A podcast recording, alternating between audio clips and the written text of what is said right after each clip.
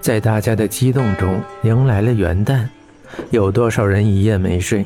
寝室里打牌的，和男友煲电话粥的，还有看着泡沫剧泪流满面的。外面的烟花照亮着夜空，忽明忽暗的地面，带着 KTV 的感觉。就是在这样的气氛下，江城渐渐进入梦乡。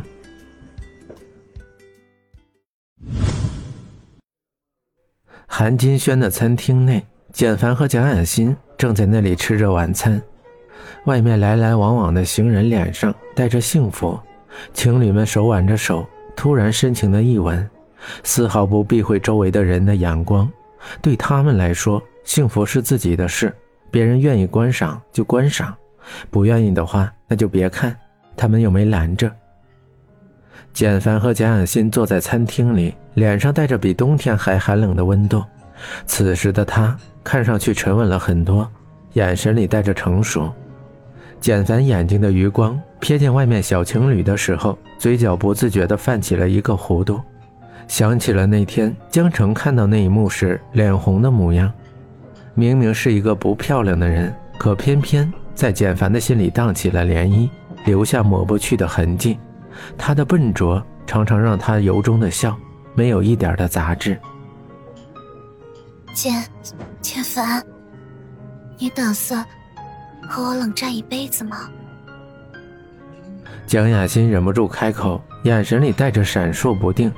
这句话说出来，像是被人抓住软肋一样。她不敢抬头去看简凡的眼睛，属于公主的骄傲渐渐的被磨平了。一辈子，哼！当我离开 B 市的时候，你觉得我们还有一辈子吗？简凡。我，蒋雅欣试图辩解。服务员在这个时候端上了饭菜，她又保持着公主的骄傲，冷冷坐在那儿，等待着服务员放好饭菜离开。嗯，这家的牛排不错。简凡似乎很享受，拿起刀叉插了一小块，说着：“味道和我妈妈做的差了些。简凡，你还记得吗？上次你来我家，我妈妈说。”蒋雅欣带着甜蜜地说：“希望他可以捡起过去的回忆，想起他们的美好。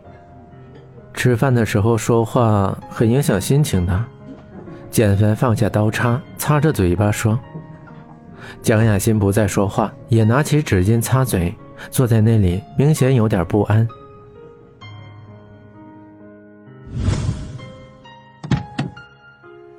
简凡还是像以前一样为他打开车门，扶着他进去。只有这样的感觉是熟悉的，带着亲密。蒋雅欣微微抬头看着简凡，他的手僵硬了一下，关上车门，坐到副驾的位置上。盛南酒店，一路上他们没有再说一句话。蒋雅欣坐在后面，注视着简凡的背影，他始终看着窗外，外面的路灯打在身上，影子弯弯曲曲的。像是人的心情一样，简凡让司机在楼下等着，随着他向酒店里走去。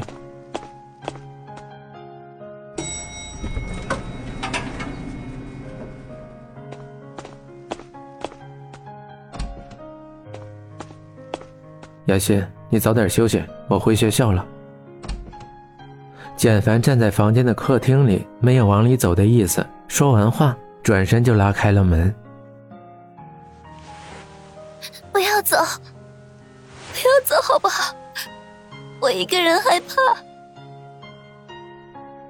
蒋雅欣十指交叉，紧紧的搂着简凡的腰，脸轻轻的贴在简凡的后背上，滚烫的眼泪大颗大颗的落在简凡的衣服上，灼烧着简凡的肌肤。学校今晚有元旦联欢晚会，我要在八点之前赶回去。我陪你好不好？你没资格。简凡的声音加大了分贝，感觉蒋雅欣的手轻轻颤动，是害怕吗？简凡不知道，突然心中有一丝的不忍。哦，我是说，这是明英的联欢晚会，你不是明英的人，去了不合适。简凡掰开蒋雅欣的手指，感觉那力度不断在加重，像是在抓一根救命稻草一样。呃，没错，雅欣，你和简凡的婚事我是点了头的，但是他愿不愿意娶你，或者你们幸不幸福，我想那是你们的事情。我一个老头子，总不能把我儿子绑到你床上吧？来之前，蒋雅欣不是没有尝试让简凡的父亲让简凡回去，可是得到的只是冰冷中带着讽刺的语言：“什么叔叔是为了你好，全是骗人的。”如果不能抓住简凡的心，蒋家的家事再一落千丈，那一个口头协议又算什么呢？蒋雅欣的眼泪中掺杂着复杂的感情，她知道。她如果松开，就再也没有机会了。那一刻，骄傲、矜持、淑女，所有的所有，因为她是一个女人，一个靠男人才能活下去的，而变得一文不值。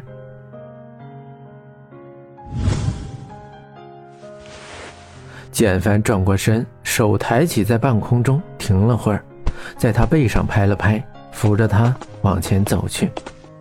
简凡没有说话。安静地帮他把鞋子脱掉，为他盖上被子，在他想要开口的时候，做了一个虚的动作，把台灯关上，转身大步离开。那一句简凡卡在蒋雅欣的嗓子里，怎么也说不出来。